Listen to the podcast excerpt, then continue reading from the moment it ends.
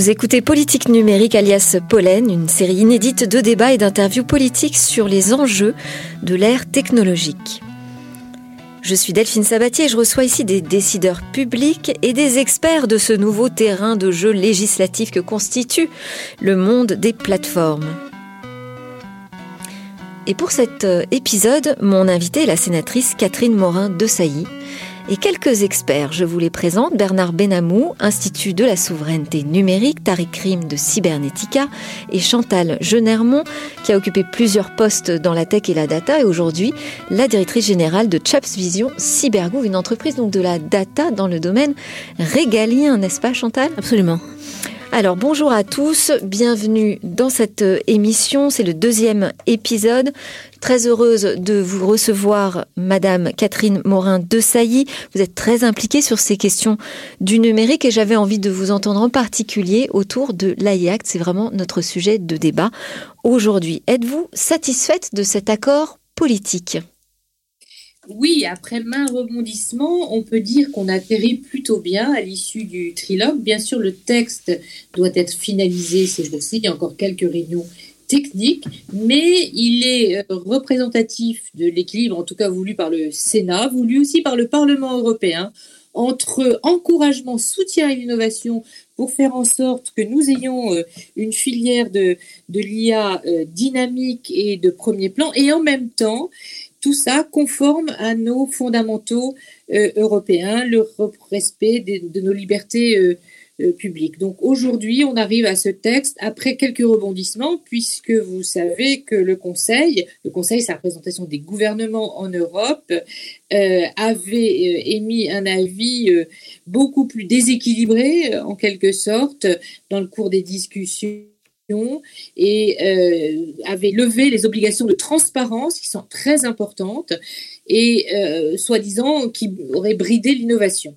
Donc euh, on arrive enfin à quelque chose, je pense, de d'équilibré. Attendons voir dans les jours que ça soit confirmé. Quand vous nous dites soi-disant, c'est-à-dire que vous considérez que peut-être on aurait eu tendance à laisser de côté l'intérêt général?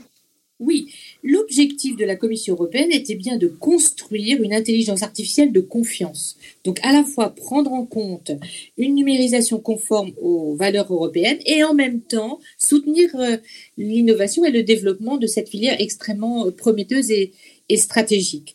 Et euh, certains, au prétexte de l'innovation, mais c'était déjà le cas au début, souvenons-nous, des années 2000, euh, quand on a construit la législation, euh, euh, la directive, fameuse directive e-commerce, déjà, au prétexte de l'innovation, on n'a pas mis en place les garde-fous, les mécanismes qui construisent un Internet de confiance. Donc là, il ne faut pas se louper, en, en, quelque sorte, faire en sorte que nous soyons comme un étalon d'or, une référence au niveau mondial, comme nous l'avons été pour le RGPD. Donc le trilogue aboutit, je pense, après maintes discussions entre le Parlement européen, qui avait une vision très équilibrée, le Sénat qui a soutenu le Parlement européen, a enrichi aussi la proposition, et le Conseil européen et la Commission à un accord, me semble-t-il, satisfaisant. Est-ce que c'est la même opinion autour de la table? Est-ce qu'on est satisfait de cet accord politique qui a été trouvé? Est-ce que on régule peut-être un peu tôt, comme euh, euh, peuvent le penser certains?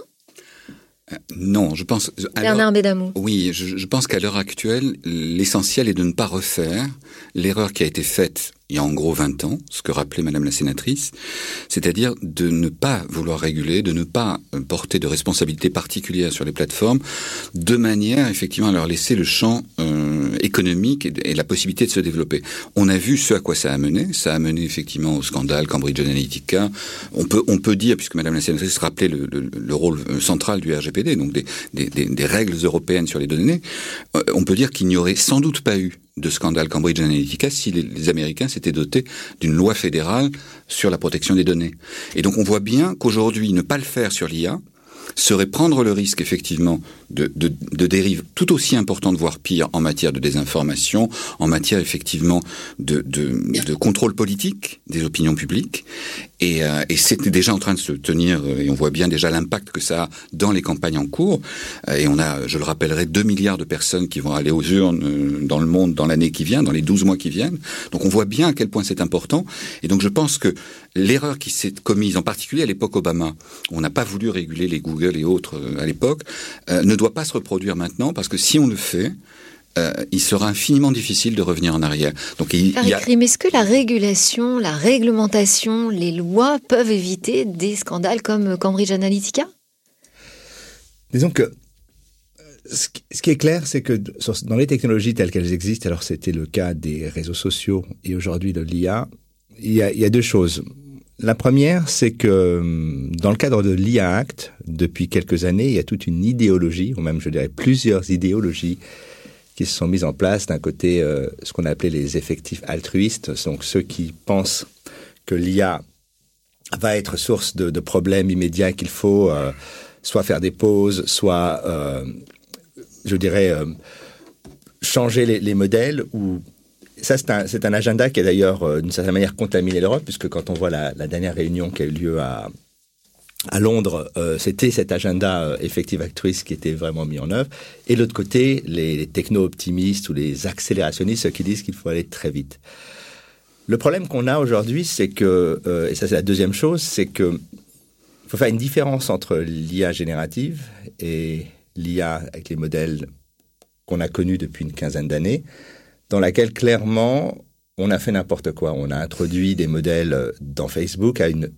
C'est pas tellement la complexité des produits que la taille. Quand on a plusieurs milliards de personnes qui peuvent chacune d'entre elles dire ce qu'elles veulent et qu'on a un algorithme dont personne ne comprend véritablement euh, le fonctionnement à scale, comme on dit, à, à, à l'échelle, euh, on a des choses qui deviennent complètement euh, incompréhensibles, euh, et on l'a vu dans de nombreux pays, et d'une certaine manière, ce qu'a fait Cambridge Analytica, ou ce qu'ont fait les Russes, ou ce qu'ont fait d'ailleurs tous les pays du monde, c'est exploiter ces failles, c'est exploiter le fait que parfois on comprend des choses que même Facebook ne comprend pas et on les utilise.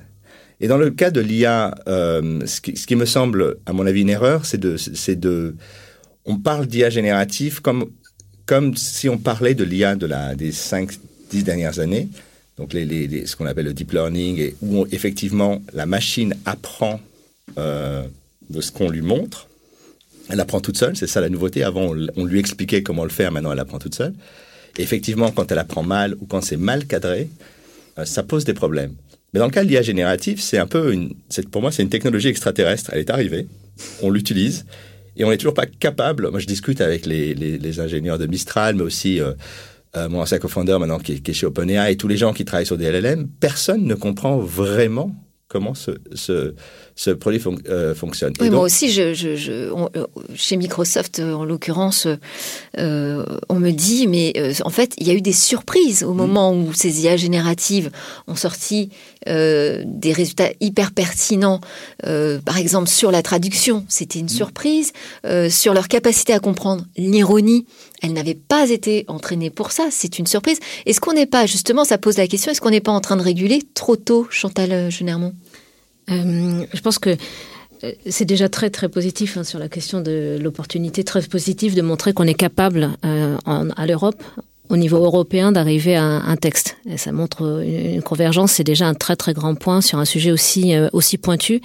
Euh, trop tôt, je ne crois pas. Au contraire, euh, je trouve que le timing est parfait puisqu'on a bien vu qu'aux États-Unis, l'administration Biden a sorti l'executive order euh, il y a deux mois, en octobre, hein, euh, sur euh, avec une position assez différente hein, sur des guidelines, des standards par euh, par secteur plutôt que transverse. Donc on est quand même euh, sur euh, ce sujet-là on arrive dans les temps. On n'est pas trop en retard, euh, on n'est pas trop en avance. Donc je pense qu'on a vu aussi euh, euh au Royaume-Uni encore un autre, sujet de débat sur sur l'IA. Donc je pense qu'au contraire, en étant si nombreux, d'arriver à s'aligner sur un sujet aussi pointu, aussi rapidement, à quelques mois de, des US et de UK, je pense qu'au contraire, on est, on est très clairement dans les temps, puisque je pense que beaucoup de l'implémentation, de la mise en œuvre de ces règlements réglementation, ou en tout cas de ces guidelines, va arriver en 2024. Et, et alors, vous qui travaillez dans une entreprise de la data, vous ne voyez pas ces textes comme euh, des empêcheurs finalement d'innover?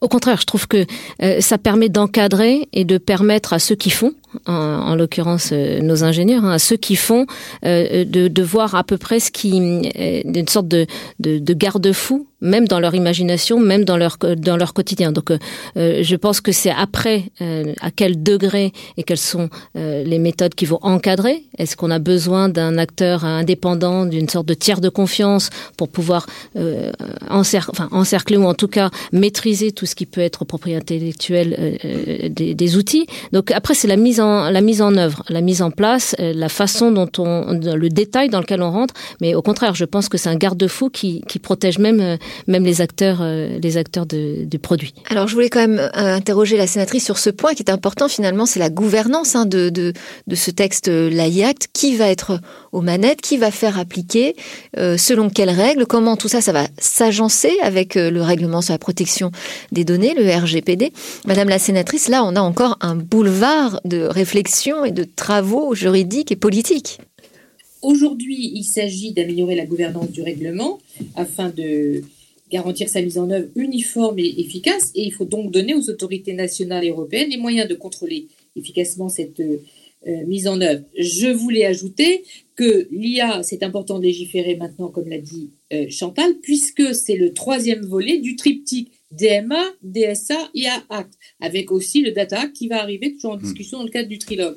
Donc, il faut une cohérence, si vous voulez, entre les trois textes, euh, et ça passe par une bonne gouvernance établie tant au niveau européen que déclinée dans les euh, États membres. Vous savez que euh, en France, c'est la CNIL hein, qui va être désignée comme autorité compétence pour la surveillance de l'application.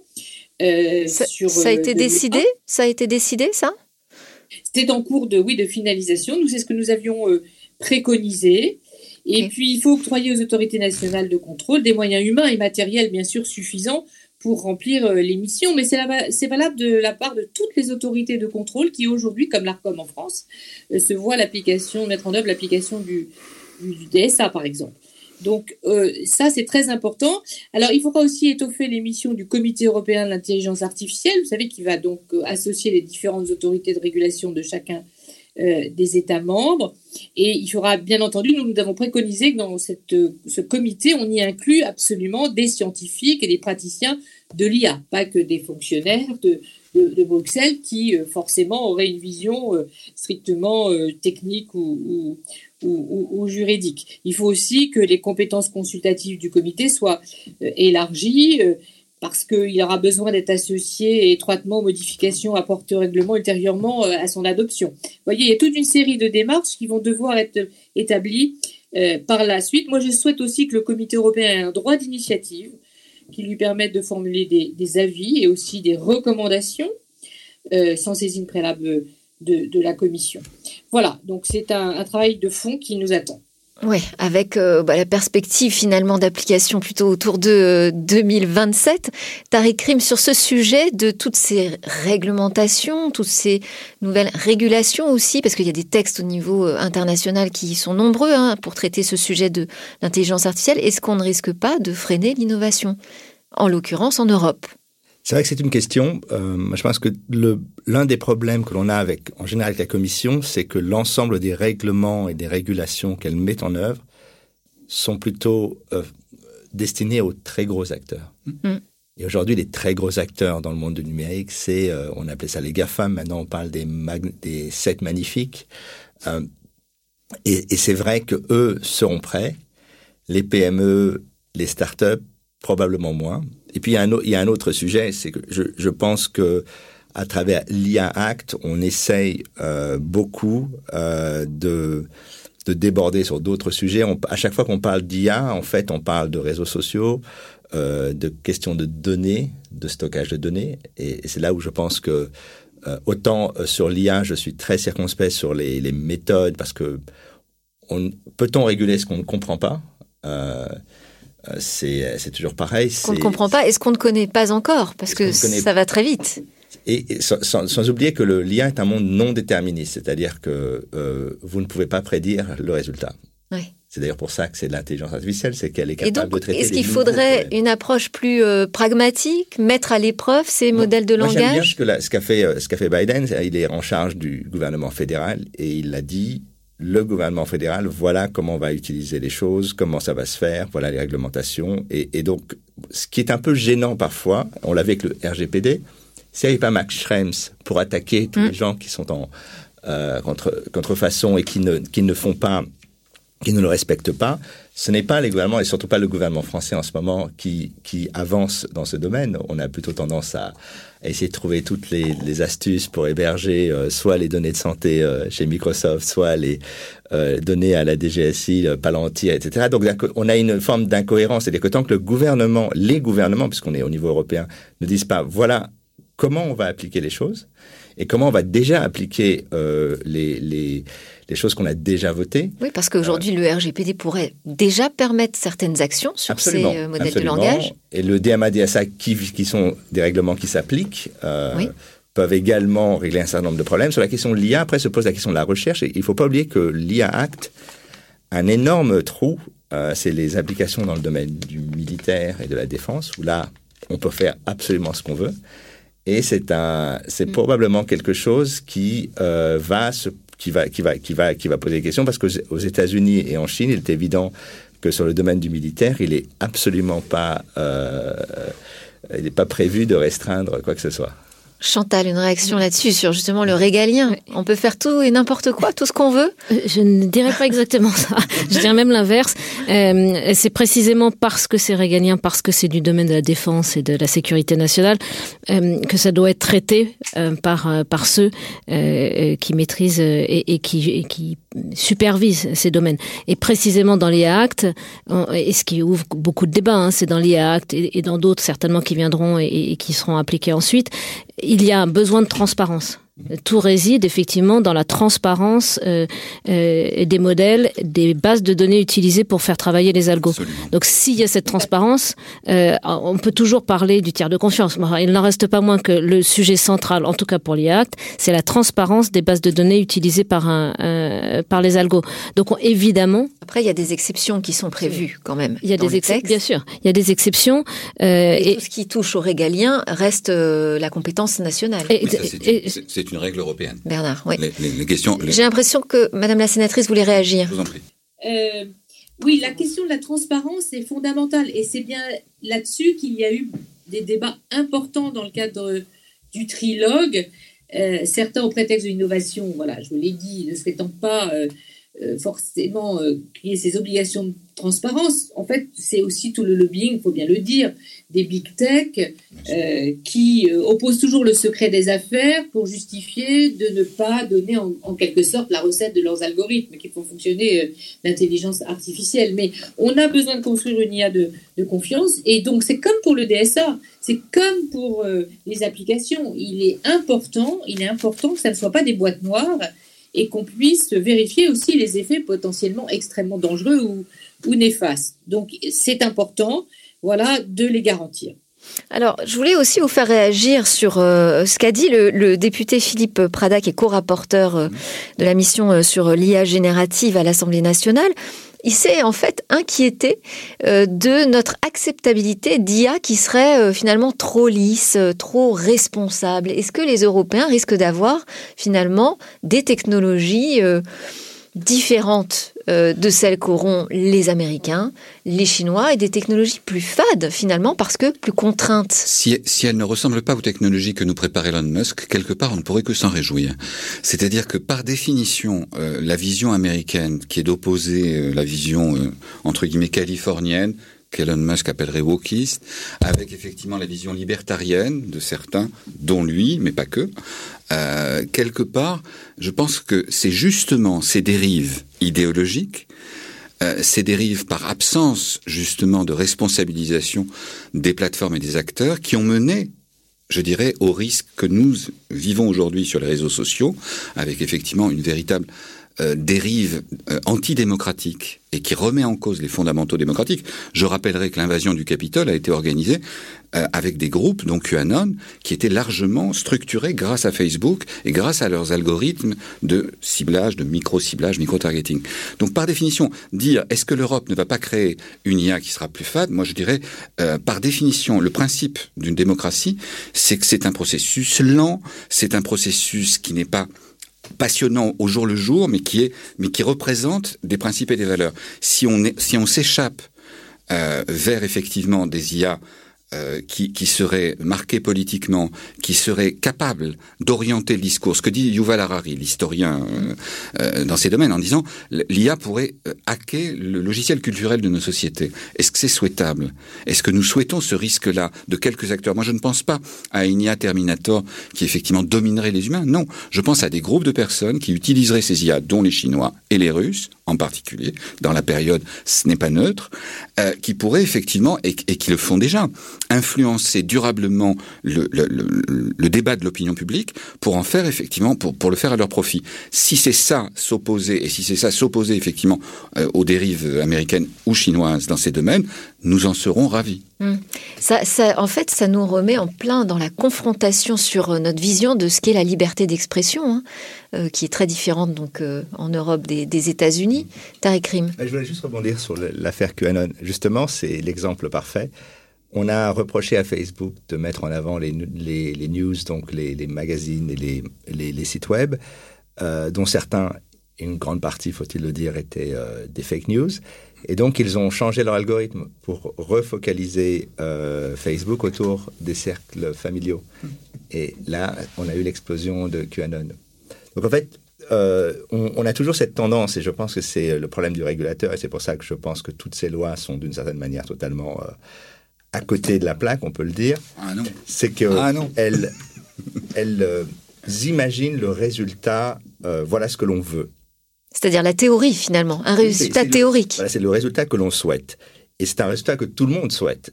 Mais le problème, c'est que pour mettre en œuvre euh, le résultat que l'on souhaite, on oublie deux paramètres. Le premier, c'est la taille. C'est-à-dire que les plateformes sont gigantesques et donc, de facto, euh, ce que l'on souhaite, on n'arrive pas à l'avoir de manière pour eux-mêmes, euh, pour, même, pour, pour elles-mêmes, les plateformes ne sont pas capables de le faire. La deuxième chose, c'est qu'il faut rappeler encore une fois que la question de l'IA, on a tendance à l'anthropomorphiser, la, c'est-à-dire à considérer que c'est comme un cerveau humain. Si on lui donne telle donnée, il va apparaître comme cela. La réalité, et je le répète encore une fois, s'il y a une chose à comprendre sur euh, l'IA générative, c'est qu'on ne sait absolument pas pourquoi les résultats euh, arrivent de cette manière. Et donc, Grok, qui est le fameux l'IA de d'Elon Musk, oui. Si on lui pose des questions d'une certaine manière, va répondre de manière très douce. Et si on prend euh, ChatGPT ou Mistral ou, ou, ou, Lama, si on lui parle d'une certaine manière, va avoir des euh, des, euh, des réponses très euh, très dures, voire inacceptables. Donc en fait, on on a un vrai sujet, c'est qu'on essaye de réglementer quelque chose qu'on ne comprend pas et le débat qui est posé par les big tech, je termine là-dessus, c'est pourquoi OpenAI, pourquoi Google disent régulez-nous. C'est qu'en fait, eux ont, envie que les acteurs, euh, les gros acteurs, c'est OpenAI, Google, Microsoft, dominent le, monde de l'IA. Et les IA open source, qui sont effectivement des briques de base, ou Mistral, qui ne sont pas totalement euh, euh, contrôlées, mais qui peuvent l'être dès lors que l'on construit une plateforme auto. Parce qu'il ne faut pas oublier que ChatGPT, ce n'est pas un, une IA, c'est une cinquantaine de programmes qui tournent ensemble pour construire un produit qui est utilisable par le consommateur. Mm. Et ils veulent qu'absolument aucune autre personne ne puisse faire la même chose. Et c'est pour ça qu'ils vont faire le tour des capitales en disant régulez-nous. Donc il y a à la fois une problématique d'innovation, de, aussi une problématique de souveraineté. Si, elle est, si tel pays ou telle entité a un LLM, doit-on, est-ce qu'on peut en avoir un? Et après la question de, de, de construire. Donc je pense qu'il y a quand même pas mal de choses qu'on ne maîtrise pas encore et que la loi nous obligerait à maîtriser. C'est là où, où, pour répondre à la question de l'innovation, je pense qu'on est encore dans une phase où tout n'est pas très clair. Alors, on a une question justement de Jean-Paul Smets que je voulais vous faire écouter, Catherine Morin de Sailly. Elle s'adresse euh, à vous hein, en tant que décideur euh, public, responsable politique. On l'écoute euh, tout de suite. Bonjour, je suis Jean-Paul Smets, créateur du cloud résilient Rapid Space.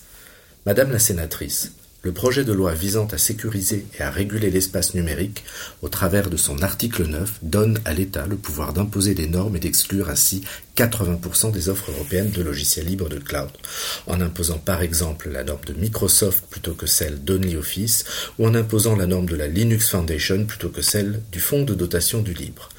Les sénateurs et députés ont été largement alertés sur l'énorme incertitude juridique que crée cet article. Les sénateurs ont cependant voté à l'unanimité cette disposition de nature à détruire l'industrie européenne des logiciels libres de cloud, pourtant essentielle à notre autonomie stratégique. Les députés les ont suivis en rejetant les amendements permettant de limiter ce risque. Comment en est-on arrivé là? Alors, on sort un peu du sujet AIACT, mais on reste quand même dans cette question de la réglementation et de l'open source. Est-ce que vous avez une réponse, euh, Madame euh, Morin-Desailly, à, à la question de Jean-Paul Smith déjà, et puis ensuite on continuera à ouvrir le débat sur l'open source de manière générale La question de, de M. Smith, avec lequel j'ai déjà eu des échanges, est tout à fait pertinente. Euh, je préside cette commission. Vous savez, nous avons deux co-rapporteurs. Donc, je ferai le point avec le, le rapporteur chargé de cette euh, partie. Nous sommes dans la navette parlementaire. Euh, donc, s'il y a une dimension stratégique, bien sûr, qui nous a échappé, la loi, elle est faite pour être construite au fur et à mesure, améliorée et surtout à travers aussi les consultations, les auditions que nous faisons. Donc, nous allons bien sûr regarder cela. Il n'est pas question, justement, de, de brider cette innovation et des logiciels libres qui, à terme aussi, garantissent notre souveraineté. Euh, donc voilà, nous sommes dans la navette parlementaire. Vous savez, le texte a pris du retard. Pourquoi? Parce que euh, euh, il s'est un peu trop éloigné, le texte d'origine du gouvernement, de, la réglementation bruxelloise et que le ministre s'est fait taper des, sur les doigts et, que l'ensemble du texte, du coup, qui est dans la navette, a été notifié à Bruxelles. Donc on attend le retour de, de Bruxelles pour savoir si nous sommes dans les clous et en adéquation avec la réglementation européenne. Voilà, donc je voulais rassurer M. Smith, le, travail est en cours de, de, de à nouveau de, de réalisation. Donc, euh, eh ben, merci, merci pour votre réponse euh, très précise. Sur, de manière plus générale, hein, ce, ce, cette open source aujourd'hui sur toutes les bouches euh, en matière d'intelligence artificielle, on nous dit que c'est l'opportunité pour la France, pour l'Europe, vraiment d'imposer une place particulière. Est-ce que vous êtes convaincu de ça, Madame la sénatrice? Oui, oui, bien sûr. Tariq Rim euh, Évidemment, de toute façon, on est dans un monde aujourd'hui où on a deux modèles. Soit c'est la boîte noire, on paye, et puis il se passe des choses, on ne sait pas exactement quoi, ou on fabrique, on a les composants essentiels. Et de la même manière que si on a une stratégie militaire, il faut qu'on ait la capacité de, produire des obus, des balles et des, et des armes. Euh, de la même manière que quand on produit des voitures, il faut construire les moteurs en France, les roues eh ben, dans le domaine du logiciel, c'est la même chose. Il faut les briques fondamentales. Et l'avantage de l'open source, c'est qu'il y a à la fois de l'open source généraliste, comme Linux, mais il y a aussi de l'open source ultra spécialisé, ce que fabrique Jean-Paul Smets, qui permettent de construire, eh ben, c'est comme les Lego, hein, il manque toujours souvent la petite pièce qui permettrait de finir les choses. L'open source, ça sert à ça. Bernard. Oui, disons qu'à l'heure actuelle se dessine, ce qui a été rappelé par de, plusieurs observateurs, un duopole, euh, Microsoft, Google, en tout cas c'est ce que eux souhaiteraient. Et donc euh, les, autres acteurs, dont Meta, mais pas que, euh, ont compris que l'open source pour eux c'était une façon d'essayer de remettre en cause ce duopole. Et pour nous Européens, il est évident que nous, nous y avons intérêt plutôt que de développer des solutions purement propriétaires face effectivement à ces mastodontes. Donc il y a un effort collaboratif, il y a, il y a de surcroît une transparence plus grande qui peut être euh, recherchée aussi bien dans les data, enfin, pardon, je parle français, dans les jeux de données plutôt que de parler de datasets, euh, que effectivement dans le code qui, qui sera mis en œuvre. Euh, de, de, là à savoir quelles pourront être les applications sur lesquelles les Européens pourraient déloger ou, ou modifier le centre de gravité par rapport aux deux, aux deux mastodontes, c'est encore trop tôt. Mais, mais par définition, il était tout à l'heure dit, il faut effectivement que ce soit d'abord les grandes, voire très grandes plateformes, un peu comme DSA, DMA, où il y avait un cap, comme on dit, c'est-à-dire il y avait un minimum requis de nombre d'utilisateurs, de, de, nombre d'utilisateurs professionnels. De chiffre d'affaires. Oui. De chiffre d'affaires, bien sûr. Euh, je crois effectivement qu'il est évident qu'il faut d'abord entre guillemets, taper les plus, les plus gros. Oui, bah alors, bah, vous l'avez cité Bernard, euh, dans ces grandes plateformes, il y a Meta et Meta qui prône un modèle open source. On ne va pas être les seuls sur, ah non, non, non. il est sur évident, ce créneau. Il est évident que eux, en tant que challenger, puisqu'ils sont clairement en retrait oui. par rapport aux deux principaux, en tant que challenger, ils ont tout intérêt à cette ouverture. Et, et il faut rappeler là-dessus, et Dieu sait qu'on peut reprocher des choses à Meta, euh, que eux-mêmes ont été promoteurs de solutions libres, y compris sur les bases de données depuis longtemps. Donc quelque part pour eux c'est pas une nouveauté, mais il est vrai que pour nous stratégiquement imposer des solutions propriétaires serait une erreur. Chantal? Et, sur l'open source, et, je partage ce qui vient d'être dit, je, mais je, je, ramène quand même un débat qui a, qui a fait coller beaucoup d'encre et beaucoup parler. Quand on travaille en open source, on travaille avec des vrais gens, c'est-à-dire avec des ingénieurs. Mmh. Et donc, si on parle d'open source, on parle de ressources qui seront capables de travailler sur ces briques-là. Et donc là, on revient sur un sujet qui n'est pas l'objet du débat aujourd'hui, mais enfin qui est absolument fondamental. Open source égale ressources, égale ingénieurs, ou en tout cas spécialistes, qui sont capables de travailler et de travailler sur ces briques d'open source. Et souvent, si on qui ont les moyens d'avoir les meilleurs, ce, seront, les ce seront les très grands. Bien sûr, derrière, derrière ces notions sont évidemment des... Parce qu'il y a une sorte de... Ce n'est pas Jean-Paul Smith qui nous contredirait. Il y a une vision romantique de l'open source où tout est gratuit, où les gens mm. font ça font ça dans, leur, dans, leurs heures supplémentaires. Non, non, non. Ça peut être un travail. L'essentiel des briques qui font fonctionner l'Internet l'ont été par des entreprises, qu'il s'agisse d'IBM, qu'il s'agisse de... Enfin bon, il y en a eu beaucoup d'autres. Euh, Sun, Microsystems, enfin il y en a énormément qui ont participé à élaborer ces briques fondamentales. Et donc évidemment, il y a une notion de moyens et il y a une notion effectivement d'investissement européen dans ces domaines. Tariq. Il y a un côté aussi euh, très pratique, c'est que avec le succès incroyable d'OpenAI, tous les ingénieurs en IA chez Facebook étaient en train de partir, notamment les ingénieurs de Mistral, qui ont poussé, parce que euh, chez Facebook, il y a plusieurs entités euh, open source, pardon, plusieurs entités d'IA, les labos aux États-Unis et en France. En France, on poussait pour l'open source. Aux États-Unis, on poussait plutôt pour des systèmes moins, moins ouverts. Et euh, ben, quand ils ont commencé à avoir l'exode des ingénieurs, il a fallu en interne lâcher un, quelque chose pour dire oui, oui, on va construire quelque chose euh, d'open source.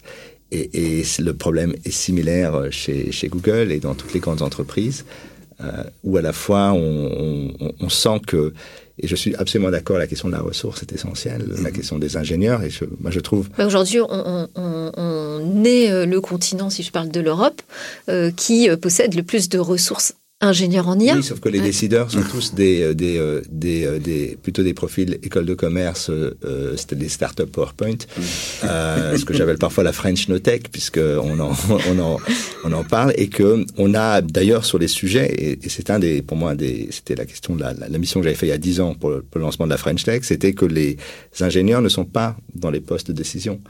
Ils n'ont pas envie. Et souvent, ils n'ont pas envie. Bah, on les a dissuadés. Voilà. Et, on peut on peut reconnaître qu'au niveau de, du management, excusez-moi l'expression, euh, des grandes sociétés françaises, progressivement les ingénieurs qui étaient le cœur sur les filières nucléaires, l'aérospatiale, les télécoms, ont progressivement été relégués au second plan face à des administrateurs, je dirais même pas des managers, à des administrateurs. Je ne citerai pas les sources, mais, mais par définition, je pense qu'on a là-dessus, et c'est très important, en termes de politique industrielle, on a une étanchéité entre les sphères politiques de décision et les sphères technologiques d'élaboration. On, on, crée euh, X comités euh, théodules ou ad hoc euh, sur l'IA, sur la santé, etc.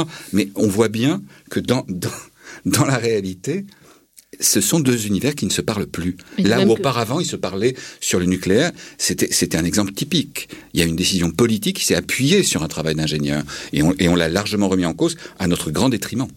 De même que dans le domaine public-privé, on mhm. voit bien qu'il n'y a pas de, il y a pas de pont, il y a très peu de ponts public-privé. D'ailleurs, quand il y en a, euh, pour ne pas parler de Mistral, euh, ça, ça, on pousse au, on crée au scandale, alors qu'aux États-Unis, c'est précisément le méthode, la méthode, l'une des méthodes de travail euh, public-privé et un passage de l'un à l'autre. Alors c'est ce que j'allais dire. Est-ce que c'est pas, est-ce que c'est pas en train de changer finalement, parce qu'on voit aussi avec l'arrivée de QTI euh, et des mhm. financements euh, privés, mais pour de la recherche publique, pas uniquement américain quand même. Hein. Certes. Quand même rappeler que la majorité. C'est la recherche privée. C'est de la recherche privée.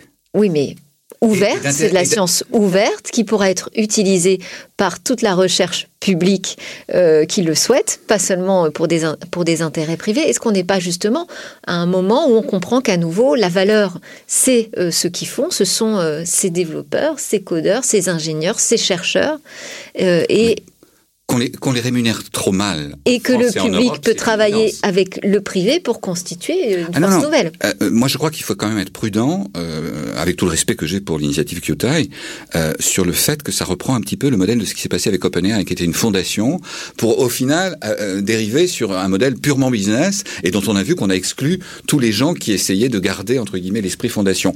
Donc là-dessus, je n'ai pas de doute sur le fait qu'une spin-off de Kyotai puisse devenir un outil business pur et dur. Donc et on pourra que s'en réjouir. Ah non, bien sûr. Mais ce que je veux dire par là, c'est que il faut pas, il faut pas avoir, pour, observer ce secteur euh, depuis longtemps comme nous tous, il faut pas avoir de naïveté quant à l'évolution des choses et, et, se dire, nous devons avoir des acteurs industriels de premier plan en Europe, ce que nous nous sommes privés de faire trop longtemps par une absence de stratégie industrielle.